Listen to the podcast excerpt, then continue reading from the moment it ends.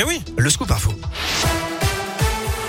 L'entrée en vigueur du pass vaccinal. Aujourd'hui, exit le pass sanitaire. Désormais, il faut justifier d'un schéma vaccinal complet pour avoir accès aux activités de loisirs, restaurants et bars, les foires également, ou bien encore euh, pour prendre l'avion ou le train, euh, c'est-à-dire avoir effectué sa dose de rappel dans les 7 mois après la dernière injection. En revanche, ces dispositions ne s'appliquent pas pour les meetings politiques. Notez que c'est aujourd'hui que s'ouvre aussi la campagne de rappel non obligatoire pour les ados de 12 à 17 ans. Dans ce contexte, zoom sur ces entreprises locales qui innovent contre le Covid.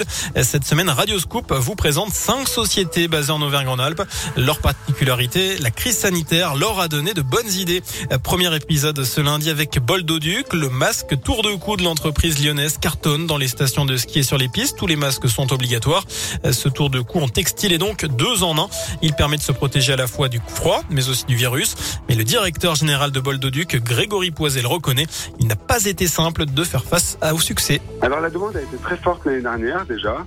Et puis euh, cette année, les commandes euh, ont démarré assez lentement.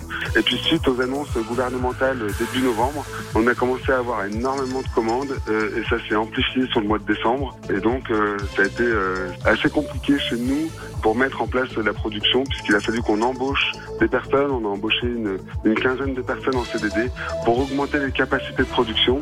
L'année dernière, on était sur à peu près 150 000 pièces. Cette année, on a déjà dépassé les 200 000 pièces. On continue à en rentrer encore un petit peu, mais on pense que le gros de la vague est déjà passé. Voilà, le masque est classé en catégorie 2. C'est donc un masque grand public, lavable 50 fois. Il répond aux normes sanitaires pour contrer le virus. On le trouve dans les grands magasins de sport, les offices de tourisme de montagne ou sur shops-boldo-r.fr et il coûte 23 euros.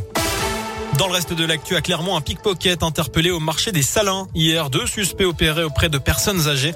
Un policier rejoint par plusieurs collègues est parvenu à maîtriser un individu, mais le second a pris la fuite. Le jeune homme d'une vingtaine d'années a été placé en garde à vue. Il était porteur de deux portefeuilles contenant chacun 120 et 130 euros en espèces, mais pas de papier. Dans la région, des individus surarmés qui tirent à la Kalachnikov en pleine rue. L'attaque ratée d'un fourgon blindé débarque aujourd'hui devant les assises du Rhône. Les faits remontent à septembre 2017 à Saint-Chamond dans la Loire. Les malfaiteurs avaient fait chou blanc. Huit suspects sont jugés cette semaine à Lyon. Le verdict est attendu vendredi. 467 000, c'est le nombre de personnes inscrites à la primaire populaire, initiative citoyenne pour désigner un candidat commun à la gauche pour la présidentielle et François Hollande qui n'écarte pas l'idée de se présenter. D'ailleurs, est-ce que vous seriez favorable à cette candidature? C'est la question du jour sur radioscoop.com. Vous avez jusqu'à 19h pour répondre sur notre site internet. On termine Bastien avec un mot de sport. Elle n'avait jamais réussi pareille performance. Alizé Cornet a décroché son ticket pour les quarts de finale d'un grand chelem. La française 61e mondiale a sorti en 3-7 l'ex numéro 1 mondial, la roumaine Simona Alep ce matin à Melbourne. Elle imite Gaël Monfils qui s'est qualifié hier. Voilà pour l'essentiel de l'actu. Merci.